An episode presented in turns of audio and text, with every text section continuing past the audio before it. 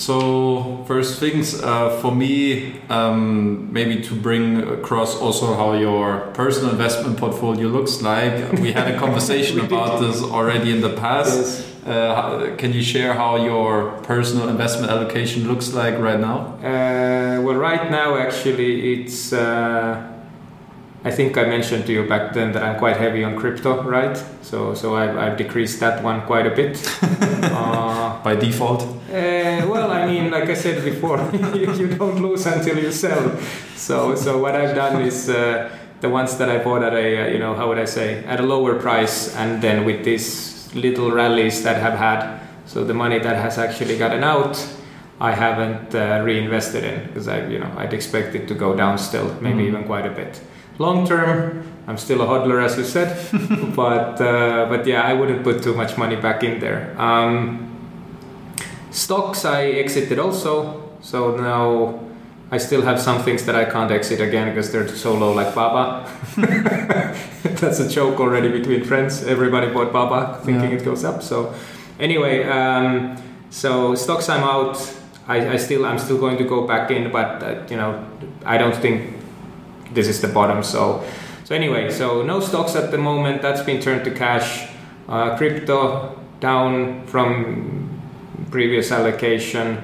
Uh, largest allocation is, is real estate. Uh, mm-hmm. So actually, to the extent that I've even withdrawn from some of the P2P platforms, mainly income, because I, I have a few apartments lined up which which I already booked some time ago, and I need cash for that. So mm. so in that sense, uh, yeah, it's more more real estate heavy, and that's just because I I, I think there's still room for for valuation increase in Tallinn. Uh, rental yields are relatively good. Uh, although the market is now turning down, but uh, that doesn't mean that one should stop buying. Um, so we're, we're looking, but not as eagerly as before. So I'd say if you have to give me numbers, I'd say 60% real estate, hmm. 20 crypto, 30 crypto, something like this. 20 crypto? Yeah, maybe 20%. And 30? Uh, oh no, 20% left then? Yeah, maybe that's then the stocks that are in cash. Hmm. Something along those lines. Rough allocation, let's say it's in this way. Hmm. Do you follow up a certain strategy with your investments? Are you a lot like cash flow oriented or what's your approach?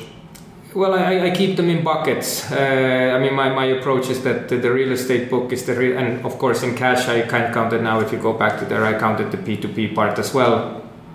Uh, so whatever you can put anywhere else, and I think most of it is going back into P2P and, and then stocks. But mm-hmm. uh, but as a strategy, I'd say uh, I keep them in separate buckets in my head.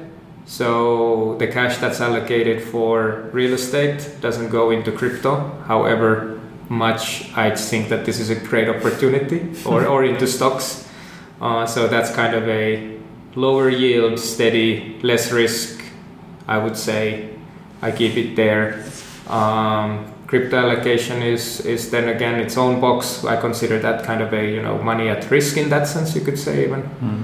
uh, and then the P2P slash stocks, that's pretty much at least the P2P part is cash flow, uh, and and that's where I usually keep the extra cash in terms of you know like now for example, I had I think almost a hundred thousand at one point in in P2P, but now I've drawn it back to uh, cut the interest, growing it back, and then putting it into into real estate. So it kind of acts as a cash parking lot mm. in in many ways. So but yeah, real estate obviously out of those three is, is the best one in, in, in my head.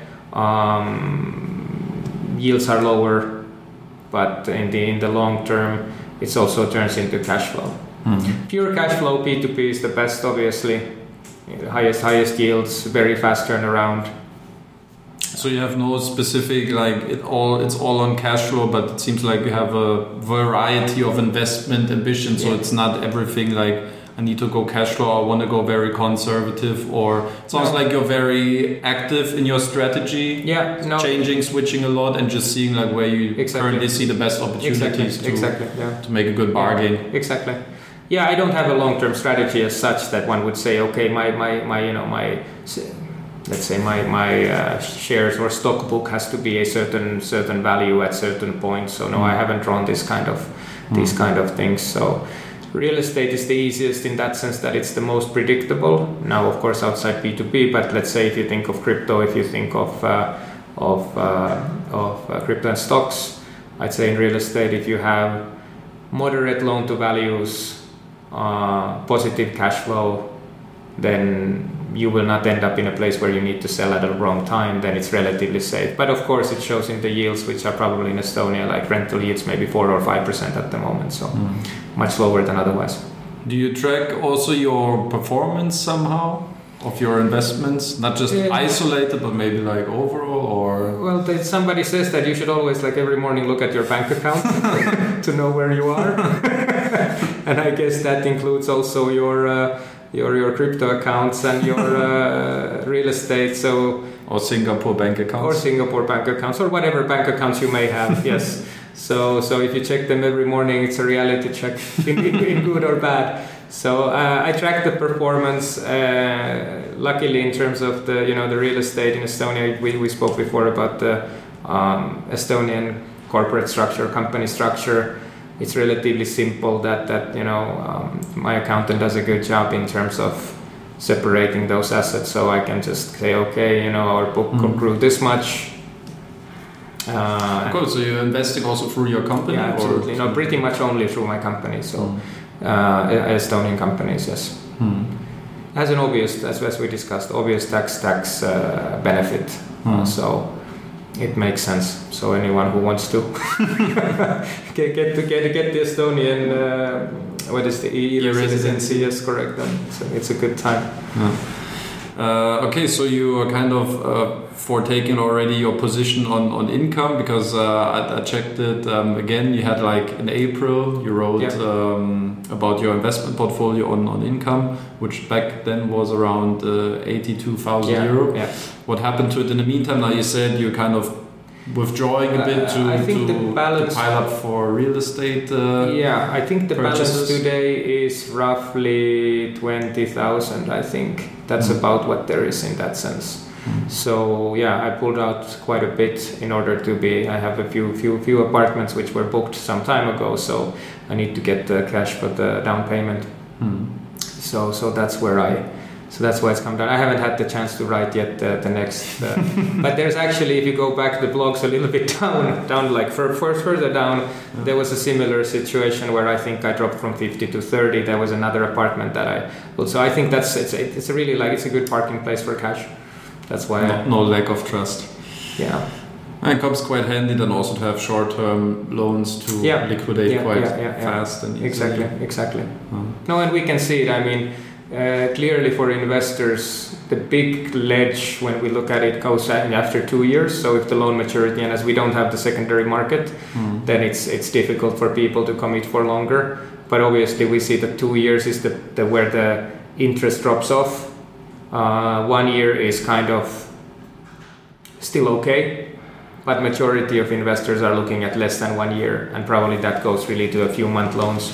Mm. So you're right. The more attractive ones are the are the shorter loans.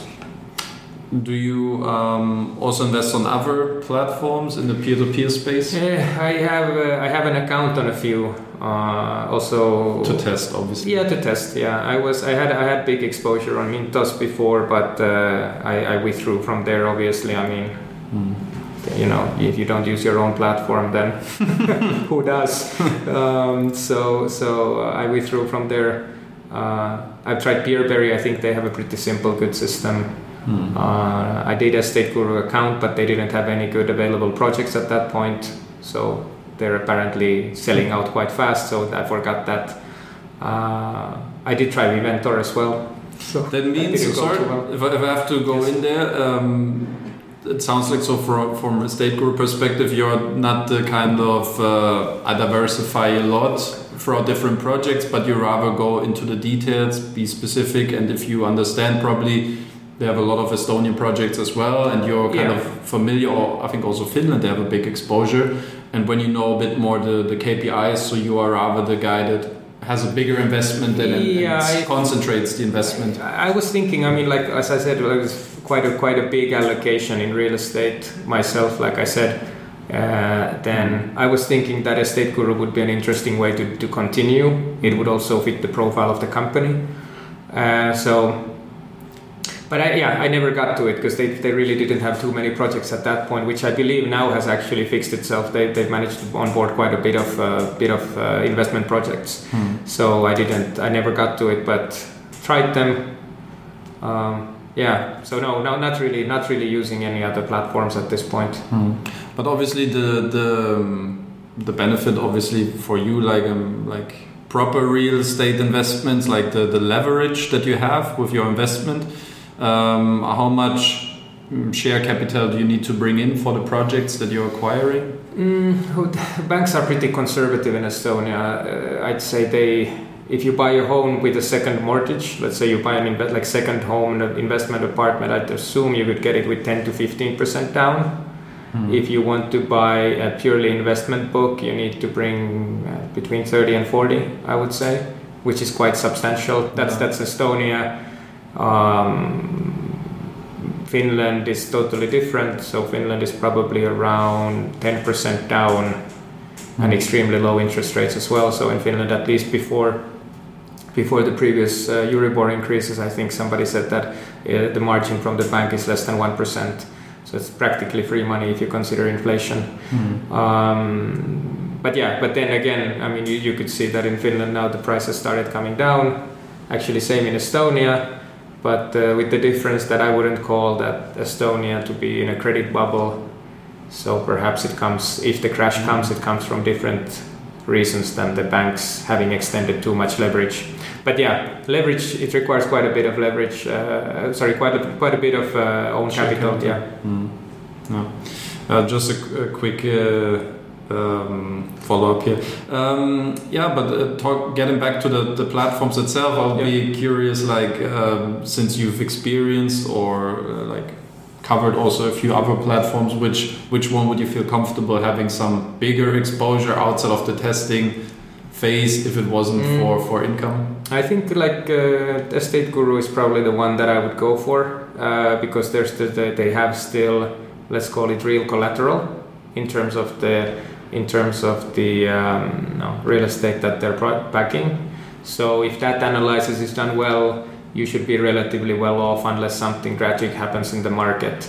So I think again, uh, one of the things why we started income was the thinking that on, on many other platforms you don't really invest in loans right so even if you invest in loans somehow funnily your exposure is still to the balance sheet of the lender instead of actually buying a individual loan Mm. so kind of in the same spirit what we're trying to do is to have the loan book as, as a collateral and real estate estate guru is trying to do the same with the real estate so i'm thinking that there at least has to be a trying of securing the investment somehow Mm. otherwise it gets relatively risky and that's why i would choose a Estate Guru of those uh, because of the, the real real collateral they have Good.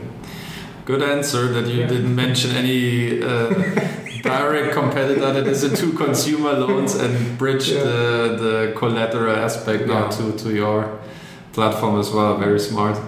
Um, let's talk about the topic that you and Estate Guru also have in common. Lately, at least, it's um, defaulted or let's say late loans Yeah. uh, that came up lately. So I checked also from your portfolio review last time. It was 82.3% of Yeah. your portfolio that have been current. Uh, I know it's probably hard off the bat now to check, but what do you estimate where where your current uh, portfolio is right now? And Well, I, I checked. I mean, like um, in our case, what we what we've done. Let's call it. I'll, I'll start from there. Um, what we display is uh, basically zero, one to thirty days DPD, and then thirty to sixty DPD, and then buyback. So that's the normal statistics. Mhm. Uh, if you look at if you look at anything that's late, even in the first bucket of one to thirty DPD, then obviously you get a different number because Sure.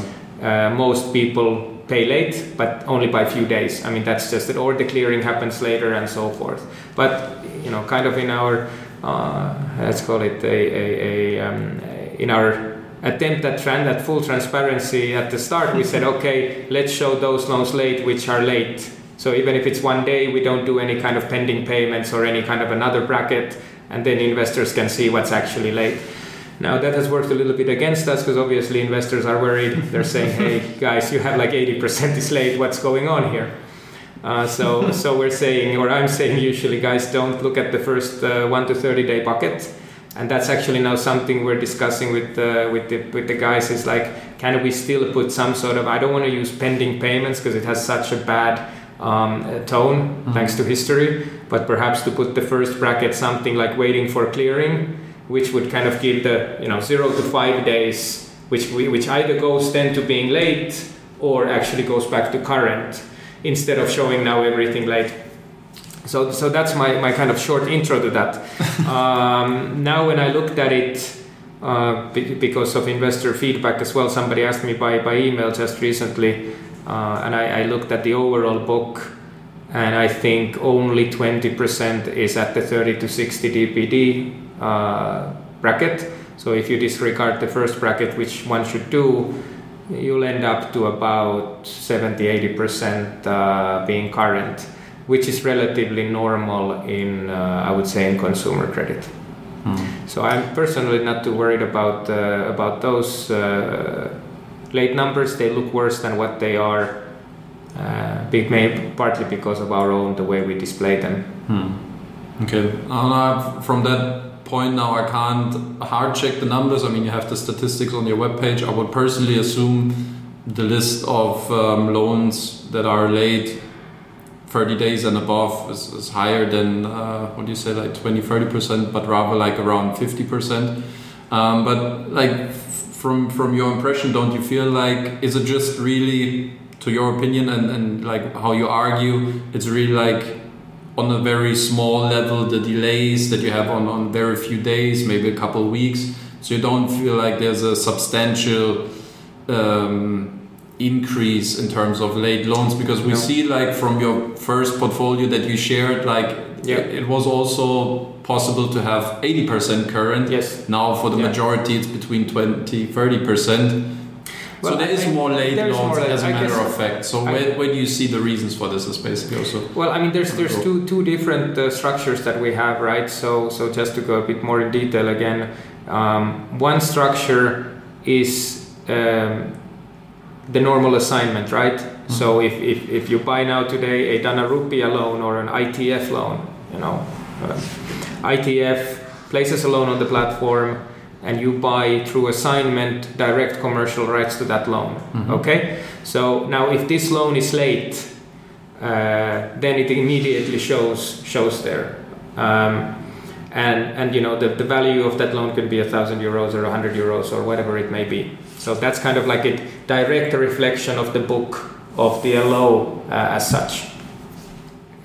Uh, which we've taken then into account in due diligence the same way, saying um, how much loans, how much cash does the loan book generate, how much it should generate if there's a default, and so forth and so forth. So whatever is the, if we, today we call the junior share, uh, that's reflective of the quality of the book in many ways, you could say. Um, and if we pass it, if we put it uh, in, in the right place and we say, okay, we can accept that you guys have 30% always late then that's reflected in there. So having 30% late of your book might be uh, this, what to say, uncomfortable for investors, but perhaps it's part of their business model and the junior share actually fits in it. Okay, so that's the first um, model is the direct assignment. The other model uh, that we have is now, for example, or the other structure is like what we have for Vivus.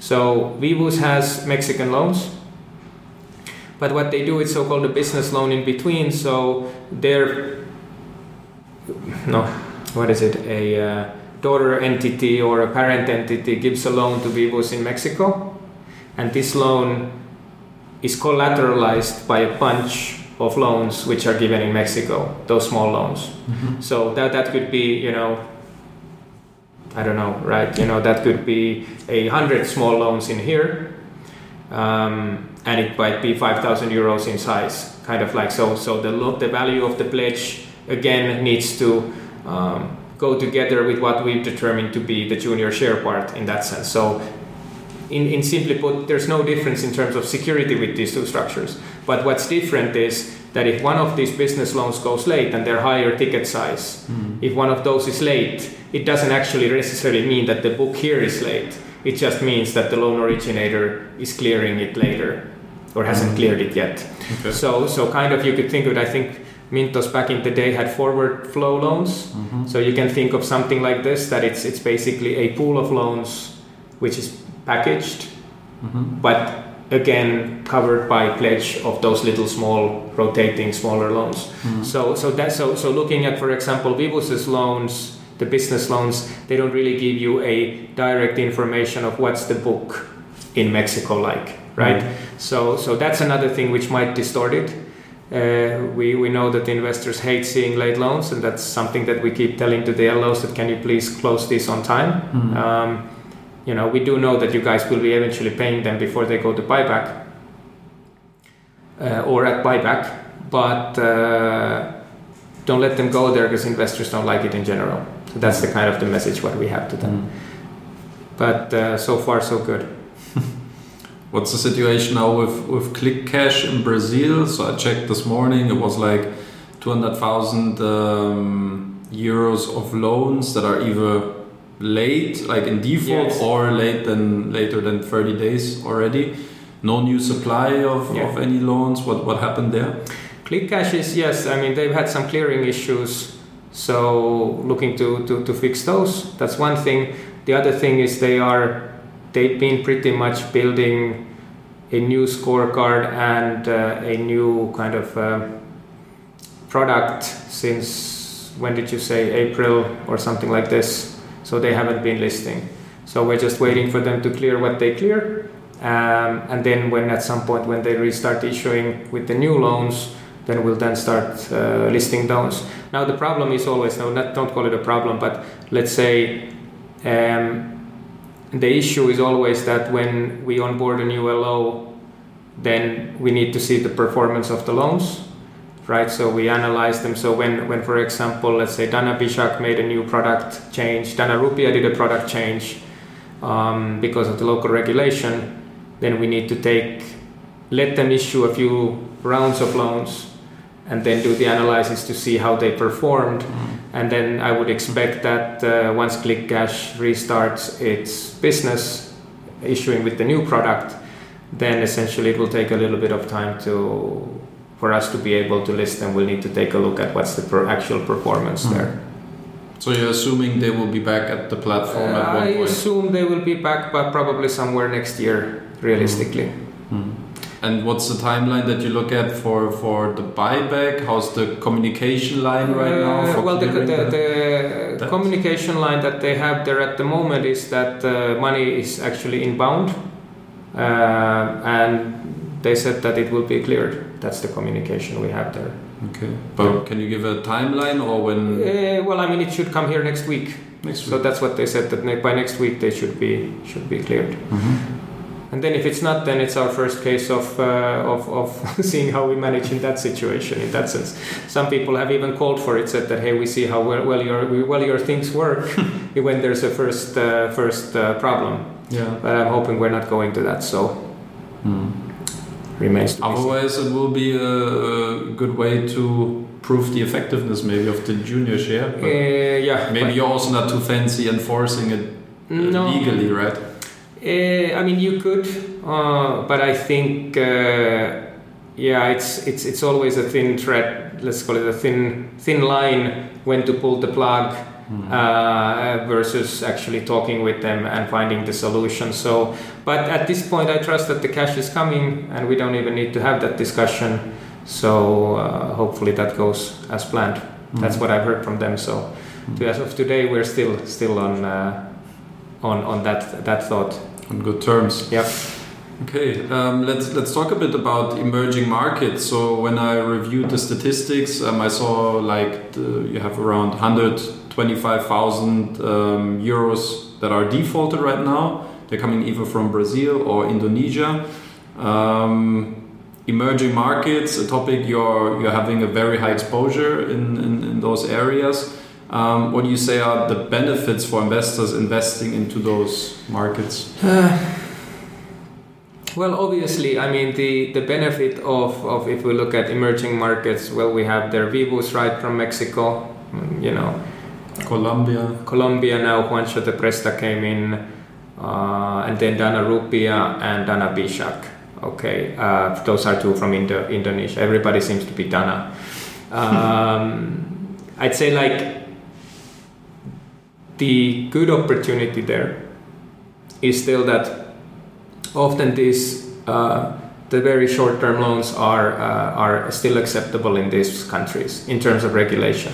It comes from pricing. It usually have APR caps, other things like uh, you know interest caps, uh, and and if you call it uh, you know if you call it payday lending, then that has pretty much been killed in Europe. Um, most of it is doing install. Most of the good big players are doing installment loans, so you don't have any more these shorter-term loans available. And obviously, if they earn less on short-term loans, then the interest interest should be less also for the investor. So I think that the main, if you look at Dana Rupiah and Dana Bijak, the main attraction there is the three-month turnaround of the cash, which goes like pretty decently. That's their product. In Vivus's case, what the attraction is, uh, I would say that it's part of DFI, which is a massive group in that sense, uh, and uh, they have, I think, 20 countries different operations um, of lending, very professional team, and they know their business. So those I think are the maybe the the main attractions is that usually these LOs can pay you more interest rates. Mm, what we did at the moment actually was was we, we, we had a cap before at 12 right? And the and the logic of the cap maybe you even have it in the questions. But um, or, or it as a discussion item. The, the idea of the cap originally was that uh, we want to stabilize the market by saying, okay, guys, you can't do these tricks where just before you're about to blow up, you say we pay 20%, and then you would kind of catch the greedy investors and take them into a, into a trap, which we have seen happening in some, you know, intentionally or unintentionally, we've seen it happen in the past. So we said that, okay, to keep stability of the market, let's put it at 12 it turned out that all of the LOs pretty much put their you know put the put the rate at 12 so now we just recently raised it to 15 and again it looks like everybody put it almost at 15 so we don't still see this difference that you know is it a european or is it a emerging market LO we don't see the, the, the, the kind of like risk reward if you if, if somebody considers it as a risk being in the emerging markets mm. so that we don't have today it's pretty flat because we see ITF offering at 15 and this Bulgarian very established, you know, they're, they're also on uh, Bondster, I think. Um, they're offering the same interest rate today as Dana Rupiah. Mm. So the main difference comes actually from the product.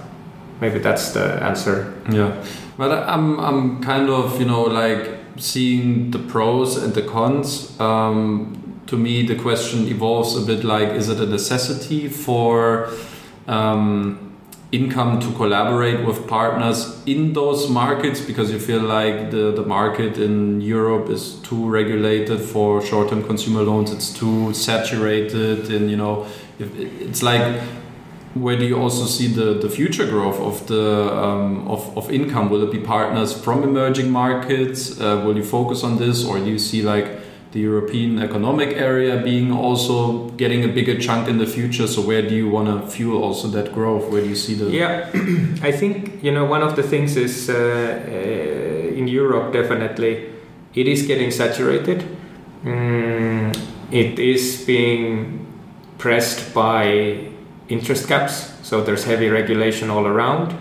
And depending a little bit now on the loan books themselves so if you have very established loan originators you know maybe i'll say uh, in buy now pay later space for example esto right? So maybe people know esto from mintos estonian company doing buy now pay later.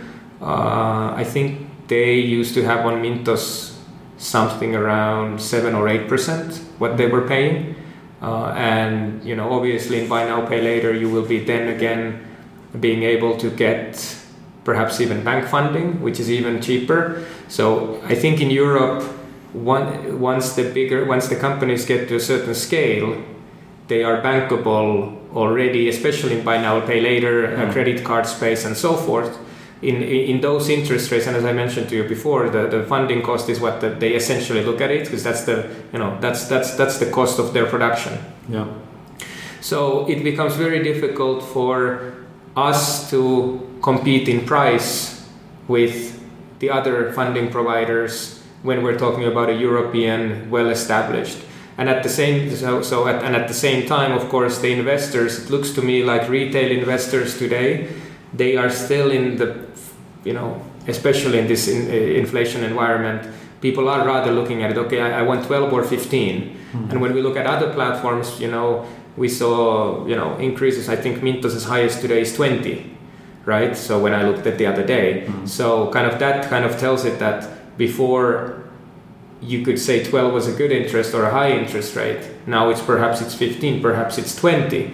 And now, if you have an established LO who used to get this money for seven or eight, well, difficult to onboard them and promise retail money. So it's kind of a chicken and egg. So in that yeah. sense, I'd say say you know we had a there's a lot of potential in Latam, like loads of potential. Uh, Mexico is growing fast, uh, and and they're doing good business there in terms of Vivus. Um, you know, Colombia is a big one. Okay, they had an election. There's some political shift again to the left rather than to the right. Hmm. I guess that's what goes with the emerging markets. Indonesia is trying to find its balance with regulation. So they've had two regulations already coming one APR cap and now uh, a different one. Mm. So I guess that's the thing. If, if investors want to get those 10 plus yields, we need to look at markets where it's possible long term uh, and also, if we are heading for a, you know, if we want to get to a 100 million book or 200 million book, uh, then essentially, I think those markets, the, the, emerging markets, are important in that as well. Mm. Yeah, some platforms they always try to play around a bit and try to balance supply, demand, and play a bit with the interest rate. Now, do you feel like obviously you, it, it sounds like you take a big pride in also having this double digit yield and at least you know 10 12% this is what investor wants this is where you can guarantee good funding for the uh, LOs of, of income do you feel like that's also the future path or do you see like you know scaling to a point where you feel like okay we I don't know what Mintos did. Like we, we make some different investment strategies, some packages for the more conservative investors, so you got more. Yeah, well, I of those saturated funding lenders in, in your portfolio? No, yeah, I'm, I'm, I'm thinking rather that, uh, you know, the reason why we took this uh, sort of a collateral approach, you know, trying to figure out what's the junior share and that the junior would always be behind the senior mm. or hmm. under, you know, under the senior, kind of similar to what I mentioned to Estate Guru was, um, was that it's super difficult, even if we do the whole due diligence, it's super difficult to predict. I'm being very transparent here um, to predict what can go wrong. You know, it might be regulation. Mm. Uh, it might be you know somebody getting like you know you mentioned before the was it Armenian who got pulled the license. You know, you you, you yes works. Um, you know, there, there's a whole lot of things that can go wrong. You know, maybe the scoring fails, maybe operationally something goes off, maybe the economy collapses. You know, maybe the currency collapses Mm-hmm. So you're, you're, you're all the time it's very so, so what, I, what i'm trying to say is, is we actually had a big discussion about should we how should we rank them and should we have some kind of a star system and you know that this is our top tier a, a mm-hmm. low and so forth but we decided at the end uh, against it because we can't tell you I mean, we can on, on, a broad level we can say this is better than the other. I mean, the junior share kind of indicates how you assess the portfolio. No, exactly. That indicates the kind of the quality of the book in that sense and other risks. So the higher it is, you could say it's you could say that it needs to be higher for investors to be covered one to one. So even a lower uh, junior share can say, okay, it, the book generates more cash and has less risks so in one case, the junior share can be 10, in other case, it can be 50. But the end result is always that there should be one-to-one recovery to investors. But yes, you can, in a way, you can say that a, a higher junior share might have more risk uh, factors in it baked into it or has a weaker portfolio behind it. Mm. But the end result would be still one-on-one reco- or one-to-one recovery. Mm. But we didn't want to go to start... Um, grading. Uh, we didn't want to start saying, hey, this is a conservative strategy Hmm. or this is a, a, a risk strategy. I think investing in loans are all risk strategies in the end. Um, and uh, that risk can be mitigated then through trying to collateralize the book uh, for Mhm. the favor of the investors. Other than that, I'd say that the investors need to, to, to check it themselves, and that's what we're trying to do also to have like uh, give them enough information to understand uh, and and do the due, diligence what we do to do it properly so that we don't bring uh, utter crap onto the platform because in the end, like you said, if somebody fails, then that's a test to the system. But then again, nobody wants to, even if you get all your money back in the end, nobody wants to be in a defaulted project. It doesn't matter if it's a real estate project or otherwise, people just don't like it, and then that's what we're trying to avoid. Hmm. Um, one more follow-up question in regards to Indonesia. Uh, you got two LOs there. Um, they make uh, 68% of your total portfolio right now, so two thirds. Um, which insights can you maybe share briefly about the Indonesian uh, lending space and maybe also what your personal link is to this uh, country? Okay. well, yeah, my, my personal link is uh, is Bank Amar or Amar Bank, which uh, is an Indonesian regulated bank. Um, I was one of the people find, founding it there in, in a joint venture with uh, with Tolaram Group. So five six years ago, I was there in Jakarta, kind of with the in the early early stages of the bank. Quite fast, it grew into into. Uh, self-sufficient in that sense that it already had its own CEO and everything and we were pretty much only knowledge providers in terms of scoring and data and, and systems and so forth because of consumer credit background so kind of we call it a not a consultant but a knowledge provider in that, that joint venture Hmm. so uh, went through the ups and downs of the Indonesian market, learned a little bit about how, how harsh the regulation there can be, uh, or, or strict. Uh, fantastic market all in all in terms of size, you know, 250 million people. Um, demand for loans is there. Uh, I, I think it's like any other emerging market um, in terms of, of running your business. Some challenges, of course, in you know how you collect, how you get the papers to to to to, to, uh, to the uh, borrowers and so forth. But all in all, uh, let's say with the most important thing. A market where if you have a statistical scorecard, so like all lending and insuring is done through statistics these days. I mean, at least on a professional level. So you have big enough of a sample of people and then you try to figure out which one of those pay you back right and you only try to give statistically those people who pay back so the worst thing is if you don't have a, a modelable population so they somehow act randomly and you can't make it work so in indonesia the models work they may not be very strong but they work and i think bank amar in itself they, they listed in jakarta stock exchange 2021 start so in a way proves perhaps that this can be actually achieved uh, at the moment, the situation in Indonesia is that uh, there was a lot of Chinese lenders coming. They called it helicopter money. Uh, they came in, even not even reg- registering with the OJK. Came in, set up What's shop. OJK Oh, sorry? OJK is the is the local bank regulator. Mm. So OJK regulates both the fintechs, so mainly peer-to-peer platforms like both Dana Rupiah and, and Dana Bijak, Hmm. and then they also regulate the banks, you know, like Amaris. Uh, and really, there was a lot of this sort of a wild lending going on, uh, not taking into account anything, and it, it's, you know, it's, it's exactly the same what happens in Europe or happened in Europe. Payday lenders pretty much taking a pee on, on all the rules and regulation and good taste. So that many of the Chinese lenders were doing the same. So OJK, and we've actually published some of it in our blog as well, some of the insights. But basically, OJK took the, the stand now that they will not issue any new bank licenses. So there's a moratorium on bank licenses, and then there's an also a moratorium on new fintech uh, lender licenses. Okay. So they basically want to take um, the ones that there is now. They want to make sure that they all are okay, they're legit, and that they comply with the regulation. the latest uh, change in the legislation, what they did was actually uh, there was APR caps came, Mhm. so that forced uh, Dana Bijak and Dana Rupiah to change their products a little bit. At which uh, rate? Uh, it's, it's still high. I can't remember the rate, but it's still high. But probably, you know, if it was a thousand APR before for a for a two week loan like your standard payday, then perhaps today it's two hundred. Uh, if you take it for three months, I mean APR. Uh, so they're still high, um, but but significantly lower than what they were before. Um, and then they also now the, the, the latest regulation that came in there was that they, they want them to increase capital Mhm. uh, and to kind of be more um, solid in, in that sense. So first was limit the amount of new lenders coming in, then limit the profits they can make and the existing ones, and then now making sure that the existing ones are in a stronger place, more well capitalized, and so forth.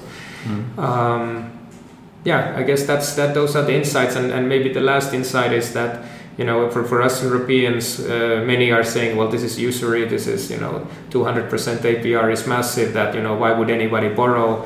Uh, but in um, in when, when you calculate APR, obviously that's how much you earn from the loan. You need to take into account how much you lose also of those, how many people don't pay you back. So if I say 30% of the loan book doesn't pay back, like you asked before, and if that's part of your business plan, then one could ask that is it better then to leave the 70% without a loan or service the 70 and allow the 30 to default? Mhm. Uh, because in emerging markets, it's more about actually access to credit than the price of credit. So here, you have some numbers for how, how big the underbanking issue is, or how many people are underserved with funding? well, I should remember this one, but uh, it is massively underbanked. I wouldn't be probably far off if I said that maybe five percent have a credit card. Mhm. Um, if, if that's what would help. Um, but yeah, it's a massive problem there. Hmm. The same way. I mean, in Mexico, the same way. If you go to Africa, the same way. Uh, we don't have any LOs from Africa. We've had some chats, but but uh, at this point, not yet. Hmm. Is there um, just the last question on Indonesia? Now, the interest rate cap, how are the loan originators you work with? Um, how do you evaluate the situation? Because usually, when something like this comes into place, you see, like, okay, all the small market players they vanish from Yeah. the scene, so that allows the bigger ones to gain bigger market shares despite being a slightly less Yeah. profitable. So how is the I don't know when this uh, new regulation kicked in, but do you have some data how um, the LOs performed since then? Uh, so, I mean, in, in terms of uh, the way we do it, uh, is we first, when we do the due diligence part, the first part, that's the onboarding part. Now, let's let's assume the product stays the same. Uh, we have about six to nine months after the onboarding, we do another due deal, basically just to do a checkup, seeing how, how it's gone, and is everything stable. Now, in their case, we did take a look when, when they changed the products, Mhm. uh, and it looks like the origination is profitable uh, and works as, as expected. Mm. So, in that sense, I think for these two guys, um, there was no adverse effect, uh, and judging from what we discussed with them, then business is doing well Hmm. at this point. Dana Rupiah's, obviously, they're big, um, very big compared to Dana, uh, Dana Bijak. Hmm. But then even Dana Bijak, I just had a chat with the, with the CEO asking like how it's going. Actually asked about the uh, uh, the little mass of loans that is moving, edging towards buyback guarantee. and I asked, so how's that? Are you guys prepared for it? He said, yeah, yeah, we're prepared. We know it's going. That Hmm. they had a little bit of more loans that, that went late in July. And then thus it's now that that mass is moving forward. So Hmm. so uh, that's exactly the answer you know you would expect to hear. yes, we know, and yes, we are prepared. so, uh, Yeah. Best, best case scenario. best case, no best case scenario. You take one, you you, you you take it one step forward. Yes, we know. Yes, we're prepared. Yes, we executed. So We uh, already invoiced. Yeah. Um, okay, let, let's shift to, to the recent events. Uh, one you um, have been talking about already, the interest rate cap. That's Yeah. interest rate cap. Uh, the interest rate cap, yeah, that, that In our what we offer to yours investors. For yes. investors. um, now you you um, allowed your uh, lenders to go up to fifteen percent.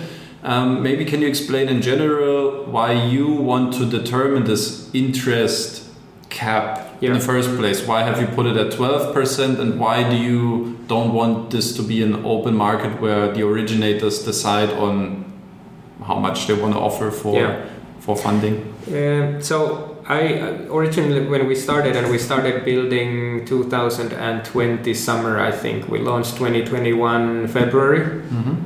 so almost two years soon uh, that we've been active. Uh, back then, world was obviously a bit different. You know, we didn't have a war in Ukraine, and and uh, you know, inflation wasn't where it is today.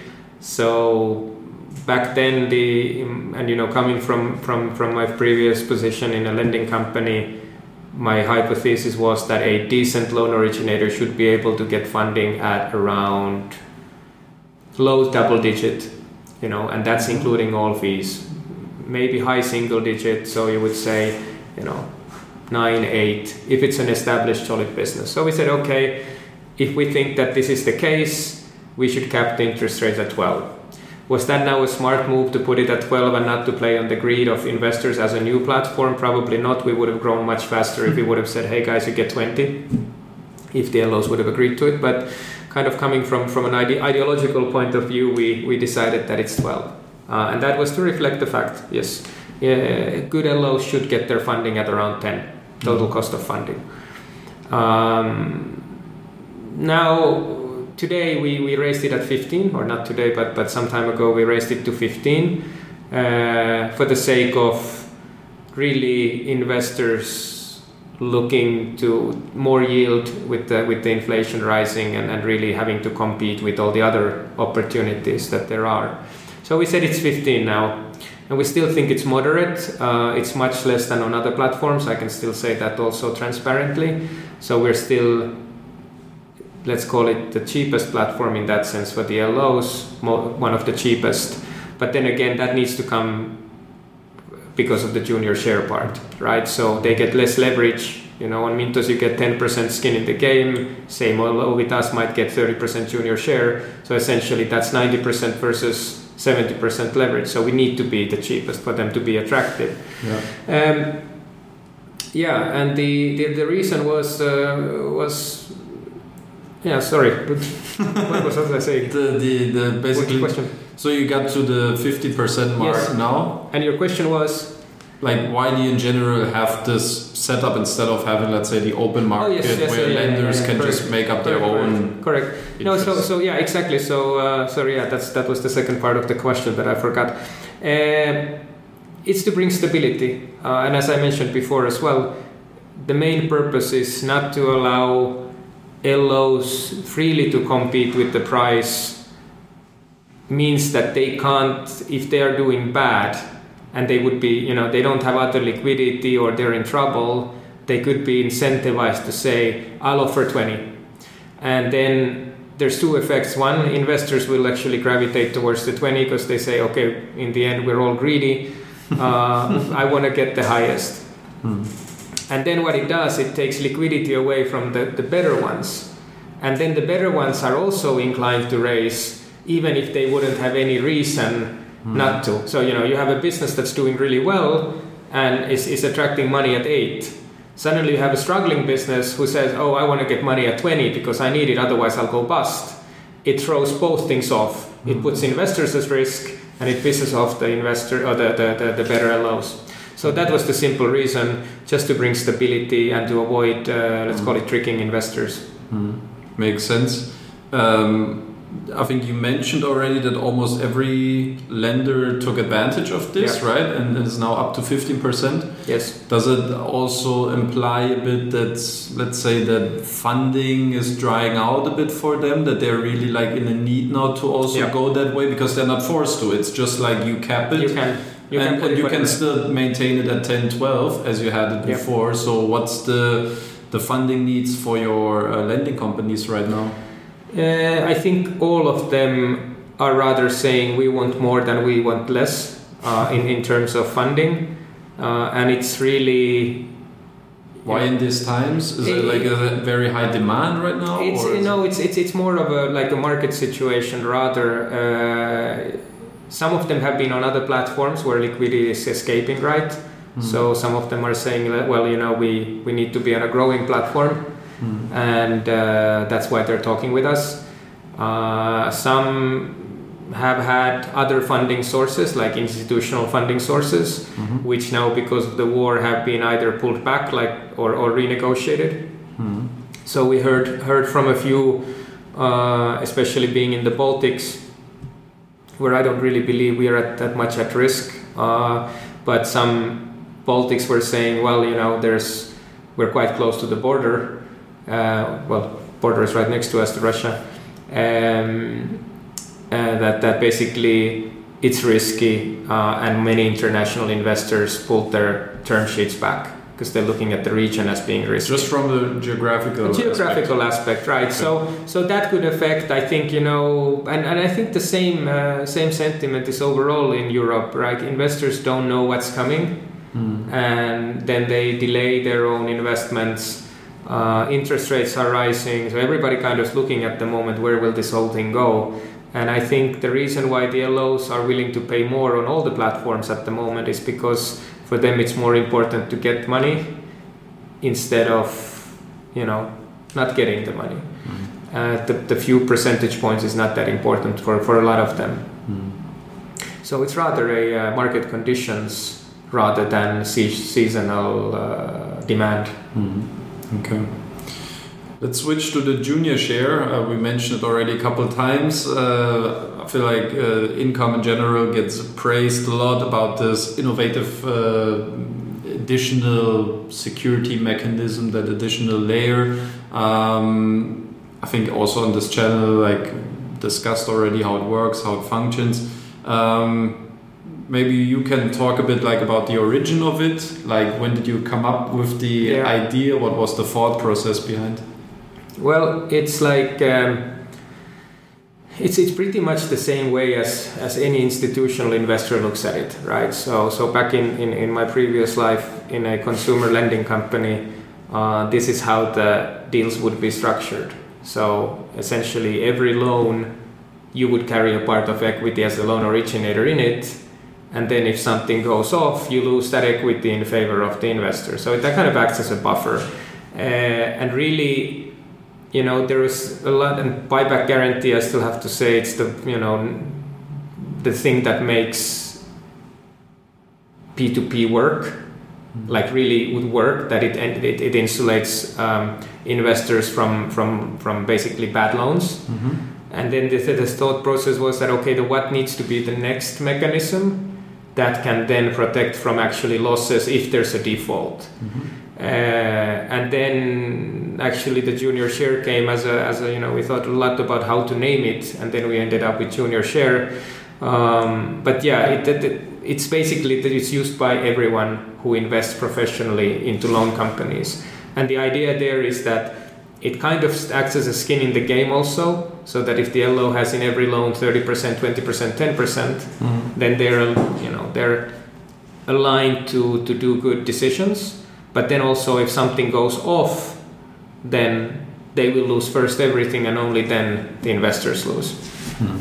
So simply put, uh, we we copied from a playbook and tried to adapt it to to P2P. Now that being said, again, being transparent, different types of different markets demand different structures. So the classical uh, junior structure, what you would see in Europe, is probably something set up in Luxembourg where the entity, the Luxembourg company, actually buys the loans and the borrowers pay back to the entity, mm-hmm. and that secures the full cash flow. And then it does it like an SPV? No, or? it's like an SPV structure, correct? Uh, obviously, you can't do that in every jurisdiction. You can't do it in every every every market. Uh, there's market specifics on how to secure the uh, secure the secure the book. So don't you have SPVs in place? Uh, we, we do have SPVs in place, but what I'm saying is that it, it's not always necessarily the same way in every jurisdiction. Europe is relatively homogeneous. It's easy. You take a Swedish loan originator, you took a you know Finnish one, or you take somebody from Spain. They can all pay to Luxembourg in euros. Uh, and you know you can distribute the money there and then even the borrowers can pay their direct and then you just yeah. do your calculations and you return what you return to the LO. Uh, in our case, for example, in Vivus's case in Mexico, uh, we have a pledge on the book, right? So, so there's a pledge on their loan book, and then we have the business loan structure because the normal assignment would have gone too difficult, mm. And, and wasn't wasn't binding as as we would have liked. So it requires adaptation, but on a on a kind of ideological level, it doesn't matter which structure we use. There always needs to be this buffer element in every yeah. every loan. Mm.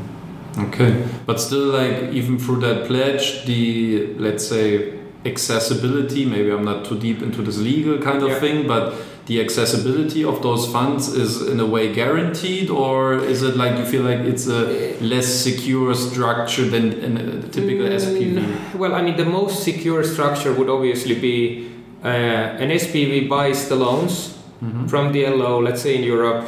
You buy the loan, you pay 70% of the nominal if 30% is the equity share. So mm-hmm. you pay 70% cash to the LO, you get 100% to here. Yeah. And then the borrower, you buy the claim, the borrower keeps paying there. Mm-hmm. Whatever is there required for you to secure your investors, you take that out, the interest so interest is coming down from there. And the rest, which is the profit part and the capital part of the 30%, that flows back to the loan originator who then repeats the cycle, issues a loan, yeah. and puts the loan into the sales into the SPV. So this is the clearest, easiest, most secure when the borrower pays direct to the SPV. Now in many jurisdictions and regulations, let's call it in Indonesia for example, as these are both fintech platforms, um, they need to collect the funds from the borrower by the regulator. The regulator says, you know, if it's been funded through this fintech platform, the borrower cannot be made to pay to an SPV owned by income. So the payment has to come to the platform, mm-hmm. and then the platform sweeps it to us. Mm-hmm. We clear it, we take the allocation table, uh, and we take the cash. We look at it, okay, this is the way it's been allocated, we mirror it in our system, and we pay our investors, and then we throw the rest of the cash back and this is how the clearing works. So again, a little bit of a different system. Okay. Um, and then in a pledge structure, essentially the LO issues loans which have a certain book value uh, in their accounting, and then this pledge, these, these all of these loans are pledged toward the investors. So saying if this loan, this business loan fails, mm-hmm. you have the right to come after this pledge and say, hey, you know, these are actually our receivables. Now we are entitled to get the payment for them. Mm-hmm. And they obviously can't use those pledged receivables to take loans from anywhere else because um, they're already earmarked to us in case there's a trouble. Mm-hmm. So, just to highlight uh, that it takes a little bit of creativity or, or, or uh, uh let's say it takes a custom solution for every market, which is of course costly and uh, and also time consuming. Mm. Um, ideally, you know, we could do everything in Europe, but that's ideally. Maybe is it another downside having like this emerging markets connections? And absolutely, absolutely, yeah. Mm. Um, talking about the junior share uh, loan performance analysis, when you try to evaluate the the um, the cash value of the loan book, maybe in simple words, can you uh, define how that is calculated? Uh, yeah, okay. I mean, it's a, it's a, it's a, let's call it a cash flow coefficient. So um, there's a certain amount of cash that the loan book needs to produce in order to be able to service investors, right? So mm-hmm. let's assume that you know you, you, you, you issue a million euros or you fund a million euros and there's 10% interest in a year and the loan would be payable as a bullet in, in a year's time, let's assume. Mm-hmm. Um, then you would actually have 1.1 would be your required cash flow coefficient. So, mm-hmm. and the cash flow coefficient is taken from a vintage analysis. So, so essentially, we look at historical loan tapes saying in January 2021, you know, 1 million euros of loans were issued, um, how much of that came back and in what time? Was it 70%, 80%, 90%, you know, 100%, or maybe 120%? Then February 2021, March, April, May, June, and you'll end up with a table showing you these numbers of you know some percentages of how much cash came back from the book. Now this this is of course because it's already every monthly vintage already takes into account how much was not paid in because that wasn't because we're looking purely at cash, right? Yeah. So actually it takes into account already non-payers. So you mm-hmm. can say that this is the amount of cash that comes in from the loan tape. So now if you say, okay, um, there's you know 1.1 is the cash flow coefficient that is coming money in from the book and we say this is what what's needed. So we need to get 1.1 million to the investors for them to be whole. Yeah. uh, but then we say actually we put another 20% of, uh, of and, and that would be one to one. So it creates 1.1 million uh, and 1.1 million is what we need um, and then you would say, okay, but maybe there are other risks there, like you know maybe COVID hasn't passed or whatever there was, and we put another minus 20 there. Mm-hmm. So we actually say, okay, 1.1 is needed, but 0.9 is expected, Yeah. and thus the cash flow, uh, sorry, the junior share needs to cover this bit. So you'll end Yeah. up with a 20% junior share Mm. because it needs to come from their own equity. So kind of you could say it's like loan to value even if you look at real estate terms, how much do we borrow against Mm. you know against our own equity Mm. or their equity sorry so so shortly put i mean I- it's uh, i can show you later how it looks like the the but that's shortly put how it works Mm. The risk margins that you deduct, now you said like for events like pandemic Yeah. or um, borrower defaults or I don't know currency fluctuations or stuff like this. How do you evaluate this? I don't know. Can you say like in simple terms? Which coefficient you put against the, the the performance one, and how do you Yeah. like? so we're, we're quite strict on it to be honest uh, something that causes problems with the LOs uh, mainly because we need to compete with other platforms where, where, where they get you know 10% skin in the game. And uh, I've said it like it's, it's it's super difficult to tell to someone that hey you're only getting 60% leverage and they say well but I'm getting 90 over there. And then I'm saying like yeah then, then that's how it is. I mean I can't I can't help you with it. It is what it is. But um, in terms of the uh, risk multipliers we generally we have a generic risk adjustment which is roughly minus 20% what we take. So that's supposed to take into account the cost of collection uh, deterioration of the loan book in case we you know we take it over. What happens if you know if the payers borrowers say well we're not paying because it's no longer operational. We need to pay something to the collection company and there's cost. So there's a minus 20 roughly uh, which is the base risk margin that everyone has uh, then in addition to that like fx like you mentioned already so the books are too small to hedge at the moment uh, so i think it would be too costly. So FX margin is basically our analyst takes a look at what is the historical fluctuation of the currency towards euro, Mm. and then we try to establish what could be the maximum that it could throw up or down, let's say within the period of, of what's the running time of the loans, right? Mhm. So if it's a two-year loans, Yeah. what what can we predict? Will can it go up 10 or 20? But as you know, historic performance is not a guarantee of future behavior, or how was it, future performance? Yeah.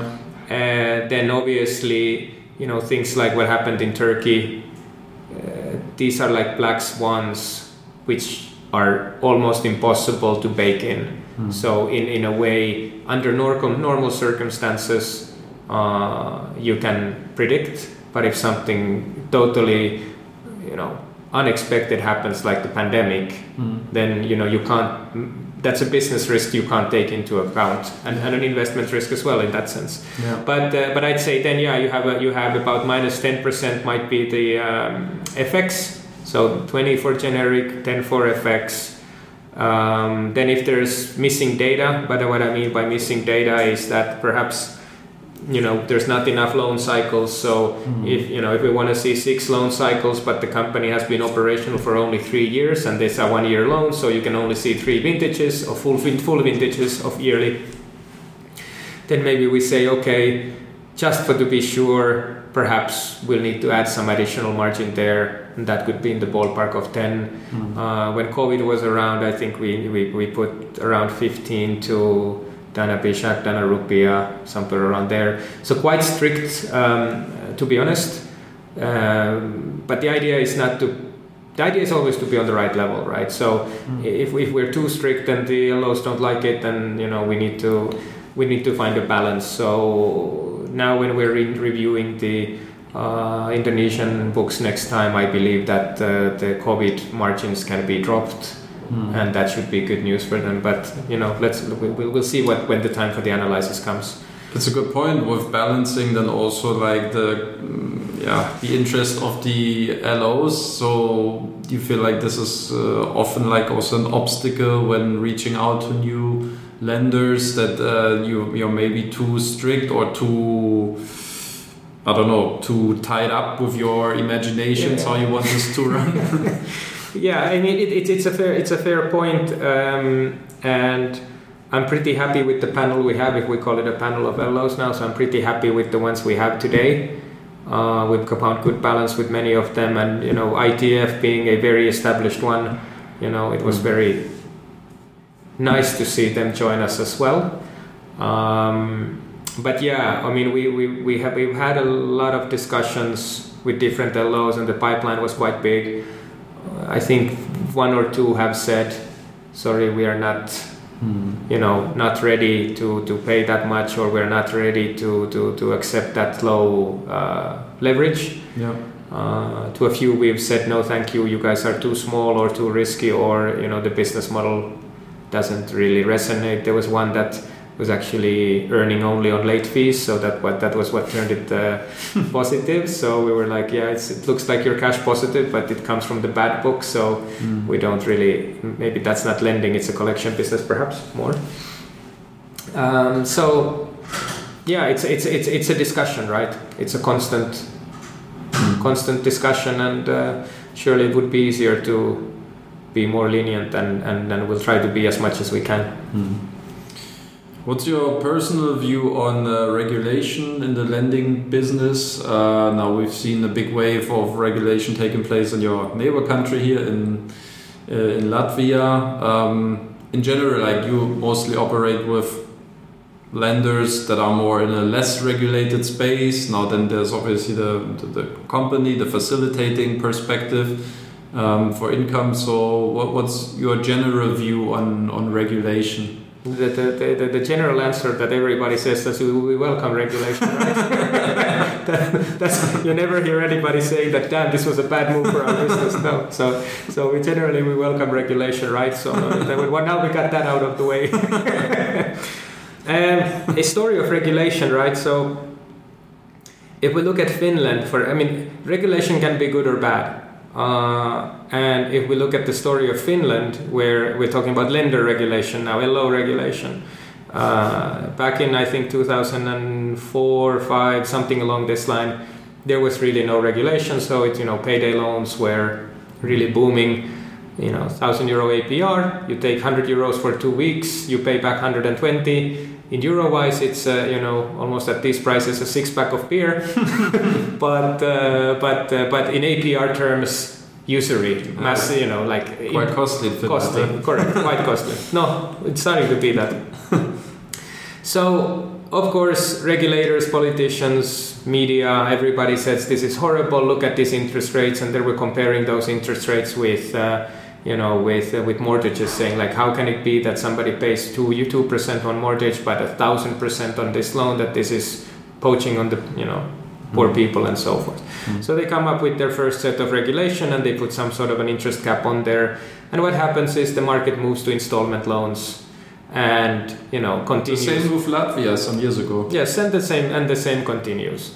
Now, instead of people failing at that point, uh, with loans where the balance when they go to actually the, the bailiff, you know, they go through the court system. Mm. At that point, people probably had about you know five or ten of these loans when they blew up because of the short maturities uh, and relatively you know uh, low tickets. So they blew up when they had a thousand euros of debt. Okay, fine. They went to go to bailiff. They went to court. They got the credit registry marking. They were out of the credit cycle until they grew up or got another job or something, and then they paid back, paid back the thousand with interest. Done deal. Mm. Okay, uh, comes the second leg of regulation, which is then you know people started turning to a thousand euro, two thousand euro loans. Again, after some shifting, they said, okay, again you guys are charging too much. Now all the loans which are under two thousand are have a thirty percent APR cap. What did the market do? The loan originators all started issuing loans of 2001 euros.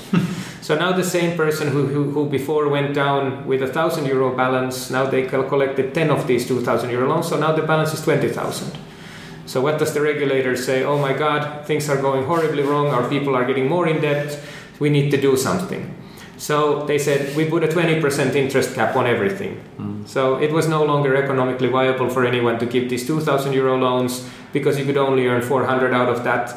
You take uh, customer acquisition cost is 150 already, credit losses, everything, you were on minus. But in euro to euro, what was the answer? You go to 10,000 euro loans. Because then in 20% out of 10,000 euros is 2,000 euros. So now you can pay the 150 euros of uh, customer acquisition cost. It fits in.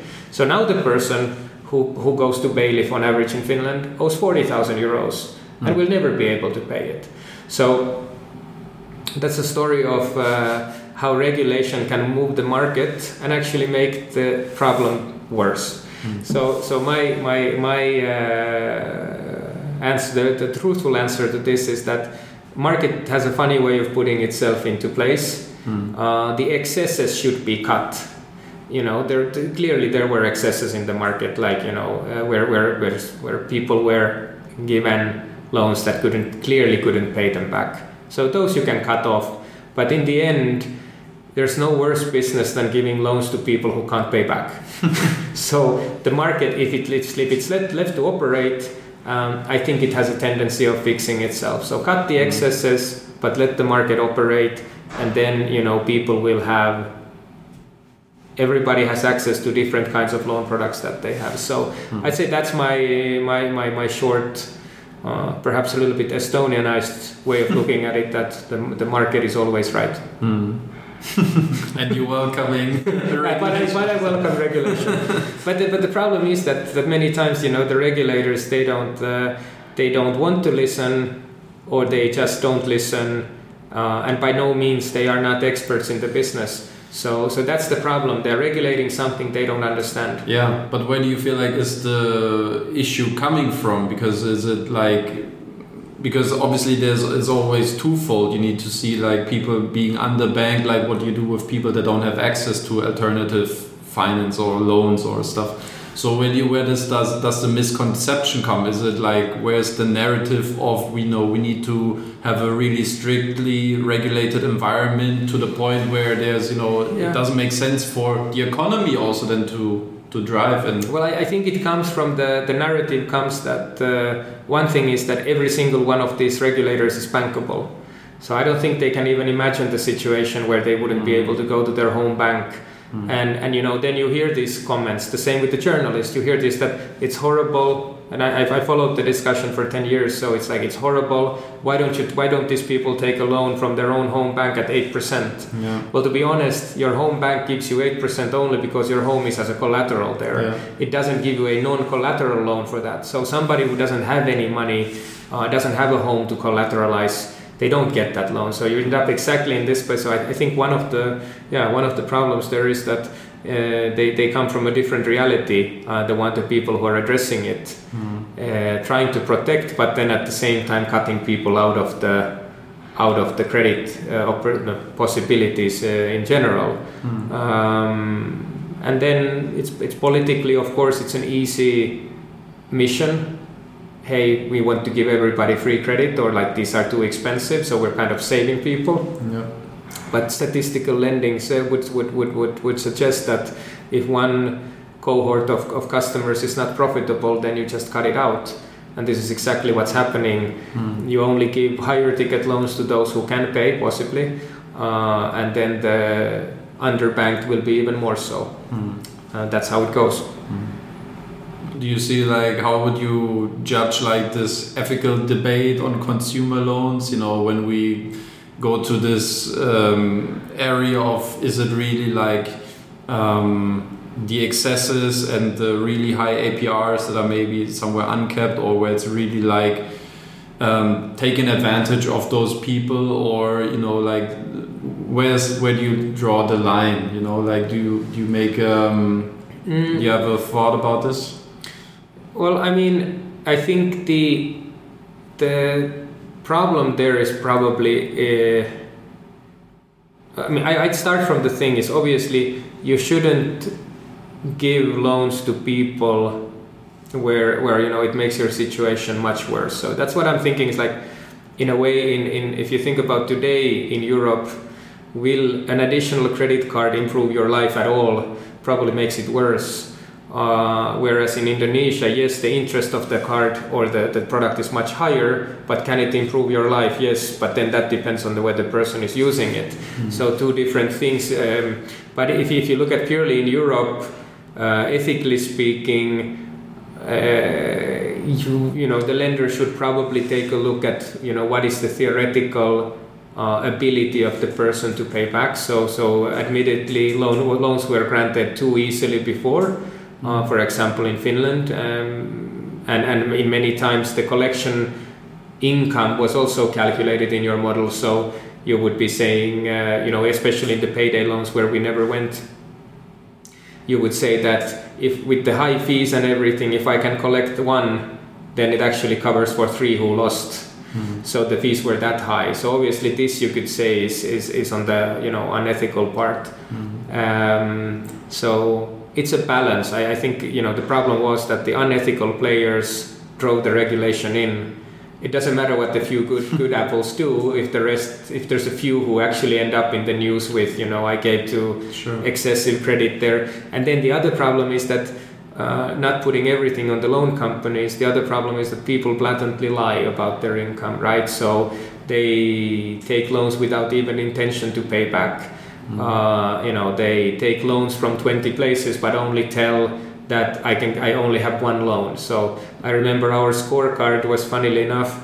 Uh, in our scorecard, there was a data point how many other loans you have, and it was based on the customers. We didn't have a positive credit registry back then in Finland, so uh, we couldn't check it from anywhere. But the answer zero other loans was the highest minus you could get on the scorecard because we knew that the person is lying. You know, 99%. But my mother didn't have any loans at that time, so so she asked me, "Could I get a loan from you?" I said, "No, we, we think you would have lied at when you said you have no other loans because everybody has." So actually, from a statistical statistical perspective, uh, the people people lie and people lie consistently. So that's another, that's a good thing about if you think that you know the way you lie is unique. No, it's not. All the others lie exactly the same as you do. So uh, so you can't put the whole thing on the on the LOs. Uh, But these days, through credit bureaus, data, and that's a, that's a good that's a good solution, right? So so I think a positive credit registry and as much data as possible to the loan companies is amazingly good solution. As much as you can give. Otherwise, you just throw in a dart in the black or Correct, correct. I mean, and every day, every additional piece of data they have is an additional data point, and that means that they can do better decisions. So, for example, in Finland, they made back in again, you know, I know the market pretty well, but back in I think like 2008 or something, uh, nine, ten. Uh, they decided that, that part of the population registry data is only allowed to, regi- to, to, to licensed banks. So they cut some of these specialty lenders off the data Yeah. and then they're wondering why are these guys making worse decisions so kind of you know it's obvious I think something similar happened in Slovakia or something. Or yeah probably yeah exactly so so again thinking like do better decisions but do it blindly is kind of No. so so i think in modern world uh, data is, is is really the uh, the the key uh, in in some emerging markets in Africa, even in Brazil, Mexico, they're also trying to get a little bit of the telephone data to see what's your telephone profile like. Um, and that could help. But you know, the age of privacy is kind of here, so. Google, in a funny way, age of privacy. I mean, Google knows everything about you, but doesn't want you to. They, they don't want to share it with anyone. Yeah. So but on a similar note, I think uh, also other platforms have said they use social media data or Yeah. how you move there, or just like on the application side for the loan, like how you put maybe the how do you call this the um, uh, the tool, how much you really need for the loan, and and what is the amount and the time you spend on there. They kind of try to utilize all those data points and try to figure out I'd what's say, the profile. You know? Yeah, I, I, yeah, it's it's true. They do. I, I'd say that a lot of it is marketing uh, for for Mhm. investors. In the end, I mean, the, the the data that you get from a first-time borrower, right? So you only have what you can get from the registers, and that's relatively Yeah. weak. But where it gets very strong, the data is then when you do repeat past customers, and you can Mhm. see in our case also with some LOs we have uh, a lower um, lower um, junior share on the repeat borrowers Hmm. because obviously the, the, profile of the repeat borrowers in terms of how much cash they generate is much higher. Hmm. So uh, what's most most important data is how the person behaves in terms of payments because then you kind of find the kind of person. I mean, there's always people who can't pay. But the more important is, is, is the question is this the kind of person who will pay if they Mhm. can? Because there's a whole lot of people who want the money but they won't pay and they don't want to pay. So yeah. so um, yeah, behavioral data is the most important. All the little, is it a capital A or a B? Well, maybe it gives you a little improvement, but not too much. Yeah, rather than those soft aspects. But it got me to a very uh, interesting point because when I was thinking about the, the access to data points, um, what I also heard like back then, and maybe it's just specific markets, but maybe you can share it from, from your insights. Um, that sometimes the regulator is really having a very close bond, let's say, with the more traditional banks and allowing them to have a better access to evaluate credit risk. Um, whereas the non-bank lenders they have more difficulties, as we Yep. just as we just discussed. Um, that there's also some sort of a, a lobby that really, from the regulator side, you know, um, mm, what's the right word to No, affecting uh, that, that, that advantages basically those kind of traditional banks and tries to keep the non-banking industry a bit Yeah. out from the Yeah. bigger picture Yeah. and wants them to not not get them into the right move to to serve the underbanked and, I and think people that need credit. Yeah, it's absolutely right. I mean, the banks have a long, long, uh, long, how would I say, um, relationship with the regulators usually, uh, and obviously, with that comes some sort of ability to affect. Uh, and then, in a funny way, in the in the discussion, uh, banks are always excluded by by kind of like banks good, fintech bad. So it's kind of baked in the discussion already that if you're a non-bank lender, you're doing payday, and they call them everything is payday in Finland, even if it's ten thousand euros for you know twenty years, it's still called payday. Who, you know, maybe payday comes then in twenty years' time. So Hmm. so I think that's already the split there that a regulated bank is somehow perceived as a better option, mainly due to they, they have this fantastic, you know, 1%, 2% uh, interest rates what they offer for, for mortgages. So they have to be cheap, you know, that's the thing. But then if you take your, you know, a 100,000 euro mortgage for 25 years, 2% interest, in 25 years you I think you pay 400,000 back, right? Hmm. Uh, if you take a you know payday loan 100 euros pay 120 back your apr was 1000 apr Hmm. which one is more likely to kill you the extra 200000 you paid to the bank for the 2% or you know the 20 euros you paid for that Yeah. so these comparisons and such are not very very good. Apr is a good comparison but it's not a very good comparison uh, talking about two different types of products so you should kind of classify. But these get all blended and mixed in the discussion and i think that's why the banks have such a big kind of a, we are responsible we are regulated we've always been here. Hmm. and these challengers are kind of the upstarts who just poach on people or whatever you may call it but um, Hmm. uh, and surely there is a lot of lobby. I'm 100% sure about it. Yeah. Well, to, to close the bigger topic of regulation, we took a big bow now on this. uh, what, what's your personal prediction for income uh, in terms of regulation? Um, yeah, so we are uh, registered in Estonia, mm, and we will be regulated at one point. Uh, at the moment, uh, there was the EU-wide regulation, uh, crowdfunding regulation that came into force, um, and the problem with this regulation really for your business model, is it? Correct. So, so, so the problem with it is that it takes into account crowdfunding, equity crowdfunding, and real estate crowdfunding very well, mm-hmm. but it doesn't take the sort of marketplace lending at all into play into into form. Um, what we understood was that the regulator in Estonia was penning it down. We saw some drafts that was already at the start of last year, uh, and while we're following it, we haven't heard what's coming. Uh, so, so essentially, we can't apply today because there's nothing to apply for. Uh, when the when the when the crowdfunding regulation is finally in the local law, then we can apply for the license, and that's what we will have to do at that point. And we will do. Uh, talking about what's coming in the regulation itself, the most interesting part is probably buyback guarantee. So maybe somebody has gotten burned as a regulator. I don't know but uh, but that was something that's very interesting that they're saying that there might be changes to how this should be organized that it shouldn't be maybe the LO buying them back it might be that uh, the platform should somehow collect the pool as a, like a sort of a insurance fund or something mm-hmm. from the LOs as it goes and the, the, and I think it comes from the fact that it failed so miserably on some platforms that when they've been you know collecting investor feedback, then the general sentiment that buyback guarantee is bad or doesn't work, and that's a thing that needs to be addressed. So that was one thing, um, and then the other thing there was was really conflict of interest. So that's an interesting part. I'd, I'd like to see what happens then with uh, you know with these platforms that fund their own loans so, like, you know, if, if you're issuing the loan as well as collecting the funds, then are you allowed to use those public funds for your own personal gain?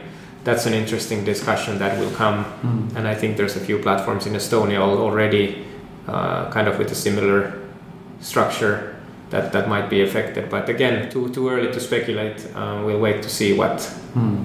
what comes.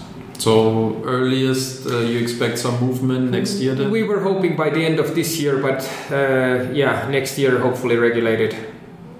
Hopefully, why I, why I say hopefully it is that it makes life much easier with the banks and with uh, with with all the cooperation partners. So mm. you know it doesn't matter if you use money transfer services, if you use banks, whatever you do, everybody always asks, "Are you regulated?" And we say, "Well, unfortunately, no." In this in this sense, we welcome regulation. so again. Yeah, that's good to hear. Yeah. Uh, to cover off maybe now the, our conversation, uh, lastly, but finances, future growth. Yes. Uh, what's the financial state of the company right now? Uh, at the moment, we are still burning cash. Uh, we're supported by shareholders at the moment, um, and we will be going for another finance funding round now to uh, probably st- still this year. We're already having some initial discussions. So essentially, yeah, moving forward, there is runway support from the investors, mm. but we would really like to raise more funding in order to be able to reach faster um, the, the break even. And as we said, break even is roughly uh, with current cost base, I would say we're at 30 40 million euros outstanding. So mm-hmm. today we are about 5.5 mm-hmm. and we're growing, I would say, 1 million a month. So one would say that, and if, if one thinks that that growth will actually accelerate uh, with scale, then uh, one would assume that we get close to break even by the end of next year. Uh, that's kind of like a realistic assessment mm. of, of where we are. Mm. Um, plan is to, to, to get first to there, uh, and secondly, of course, I mean, our original plan was to, if Mintos was at half a billion, we said, well, surely we can take like you know half of it. So let, let, let's see if we can. I mean, that that requires obviously good um, good LOs that can absorb. I think today, yeah. Shortly before I let you continue, shortly I would say there's that a, you take over the portfolio no, now. No, no, no, no, no, Short, no, no, no, no. Shortly there's like I'd say there's about 20, 30 million that we could absorb with the current uh, LOs for sure Um, it's just a matter of investors Mm. finding us and kind of, you know, continuing to use us, and Mm. and then we'll get there. Yeah. That covers pretty much all the smaller aspects I had still on the, on the table.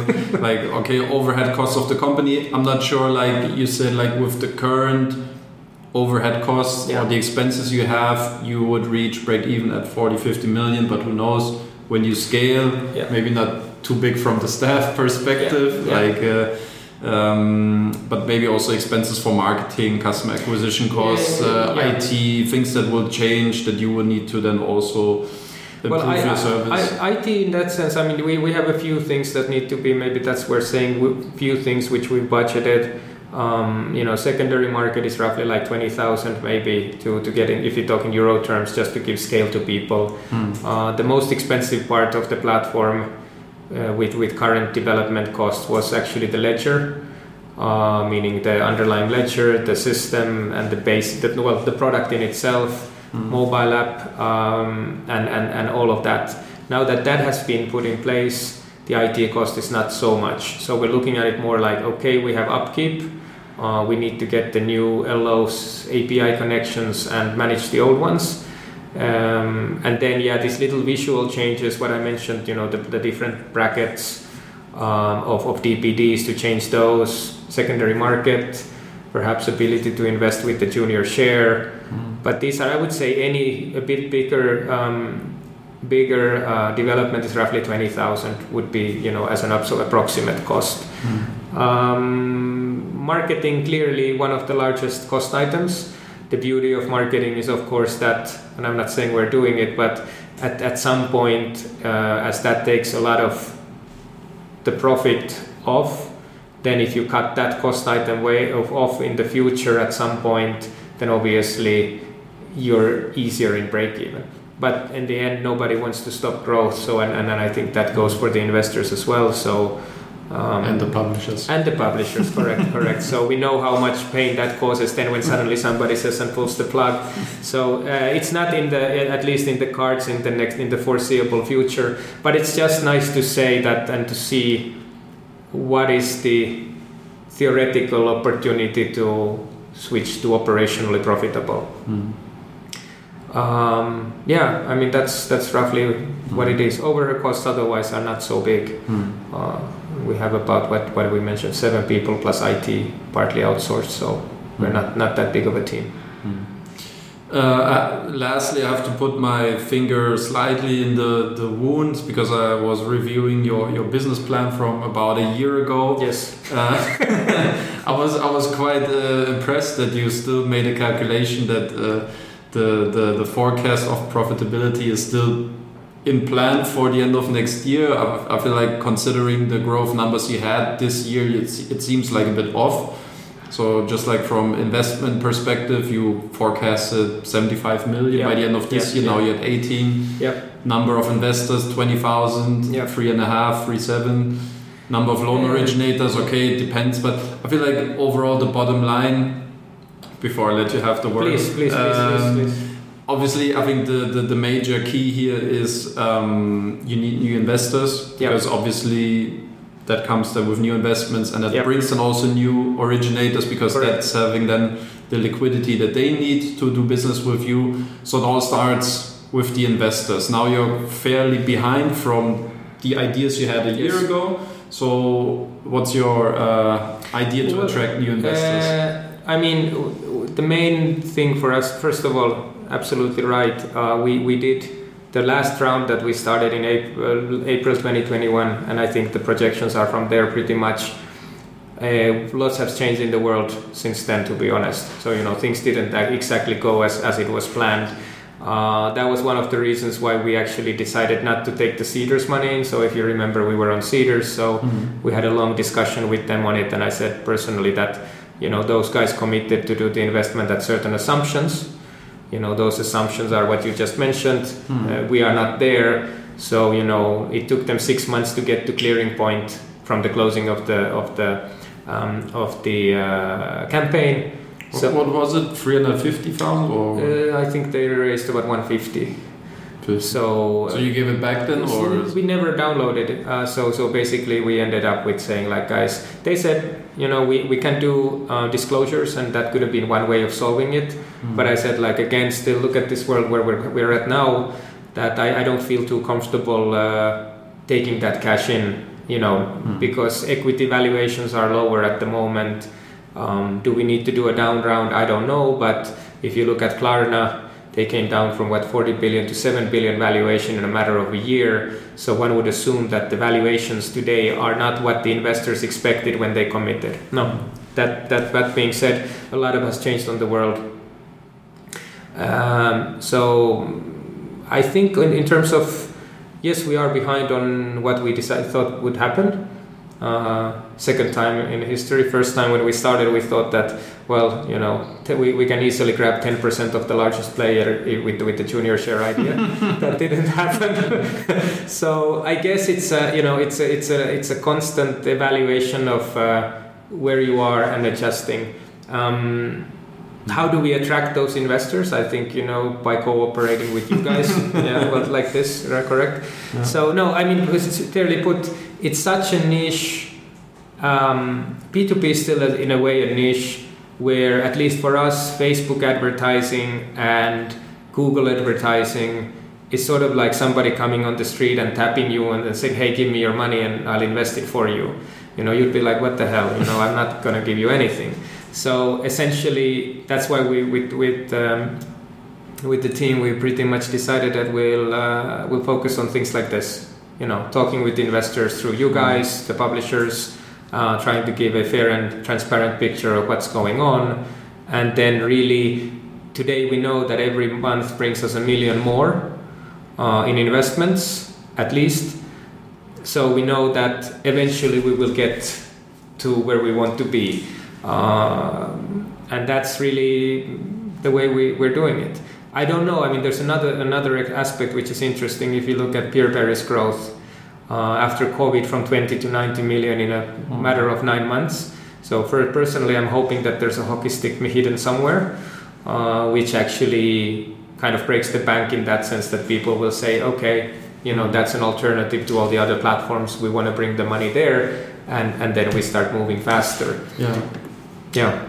But that's uh, an interesting parallel because ultimately, I think what yes, PeerBerry has been a bit on an upshift prior to the pandemic, but I feel like especially pandemic and a few months of uncertainty and the way they handled in yep. this crisis environment proved okay look they, they seem like really legit stable business and that I kind of I feel like this event fueled the growth even more. So it's maybe a matter of sustaining a certain crisis or to gain the yeah. momentum. Maybe oh, you're correct, or maybe it's just the thing that uh, by that you got on they got on the map of every investor, right? So you know if people start talking, hey, what about PeerBerry? What about this? Do you think I'm going to lose my money? Even that's publicity. Hmm. Somebody marks it down and says, hey, you know, hmm. oh, such a platform oh, this guy didn't lose his money. I'm going to go there. And then he tells the others. So, so perhaps there is a place where, where the um, where the hockey stick starts, but uh, today's growth is already pretty good. Uh, not good enough, but pretty good, um, and that, that's what we try to at least keep up. Uh, personally, when I look at the numbers, I feel like comparing that you're still quite new to the business. Yeah. Uh, I feel like it's very good numbers, but obviously it always makes it look very small when you see like the kind of forecast you kind of correct, correct. so it's like it's tough then to because it's the you can always lose when you put up too high expectations or feel yeah. like okay this is we conquer the world and everything and makes you then look look what happened at the end. Yeah. Rather than but what is the alternative going small and being like very conservative? You know of course well, you need to satisfy also the investors you try to lure in into Seedrs and tell yeah, them and I think become a shareholder. They don't want to do this with a very super conservative yeah. plan of profitability in 10x years and correct i mean and coming coming from finland i think like i have a problem of problem with storytelling a little bit so i, I, I could be much more you know promising more um, but it's probably not in our nature the thing is especially with early projections that you make and i think it's it doesn't matter what business you have right? So are you starting a cafe? Are you starting a p2p platform? Are you starting a consumer lender? Your you know your first projections that you've drawn on paper or wherever they're astronomical always mm-hmm. you know because otherwise you wouldn't start that business. Yeah. if you thought it's going to be a long, slow grind you know to to and you know in 5 years time you'll see the light mm. you would never start it. So of course your pizza place or cafeteria or P2P platform, it has to go from zero to 100 in, in a matter of two years. Of course. So so that's the let's call it the entrepreneurial enthusiasm and. Uh, maybe a learning as well that, that things might not go as you expect at first. so and in the end, people always hold it against you. But then uh, I had a friend who said also this way. I mean, I'm not here to fail, but a friend said that well, in a startup, he said that well, if this doesn't work, I'll do something else. Mm. So you know, kind of a healthy dose of um, you know healthy dose of realism as well that uh, any venture can go well or bad we of course do our best that it goes well. Mm. Okay, great. Maybe one last uh, question. Uh, personally, I perceive you as being very enthusiastic in general about the peer-to-peer lending space and, uh, and and this kind of environment. What do you say? Where does it come from? Uh, it probably comes from uh, you know the history that I've had in lending. I've done it for my pretty much my whole life. So, 14, 15 years already in uh, in, in, in just on the lender side, right? So started I think 2004, fresh out of school, mm. and pretty much ended with the Amar exit, uh, and then with the idea of you know, I had a you know kind of idea came that hey let's try something else let's do do an uh, you know a p2p platform or, a, or an investment platform that that's that's something that solves the problems of investors and also the uh, the LOs so I think it comes from there but also the fact that people generally are, are very seldom they don't they're not told the truth about how lending works you know and, and and you know what what are the drivers behind it and as if people are interested then i'm more than happy to talk right mm-hmm. so it's like the question well why do those guys earn 200% and the investors only go 12 i was asked in one seminar and i've seen it several times mm-hmm. the simple answer is that the 200% is there's a whole lot of things that goes into it actually you know you get 12% maybe the lender's bottom line is 5 but you know that's how it is. So anyway happy to clarify. I think that's where the enthusiasm comes from uh, mm. to, to, to, to, to teach people a little bit about the life of of of, uh, of a loan shark or a or a bank lender or whatever you wanna wanna yeah. call it. Okay great. Cool. Thanks. Thank you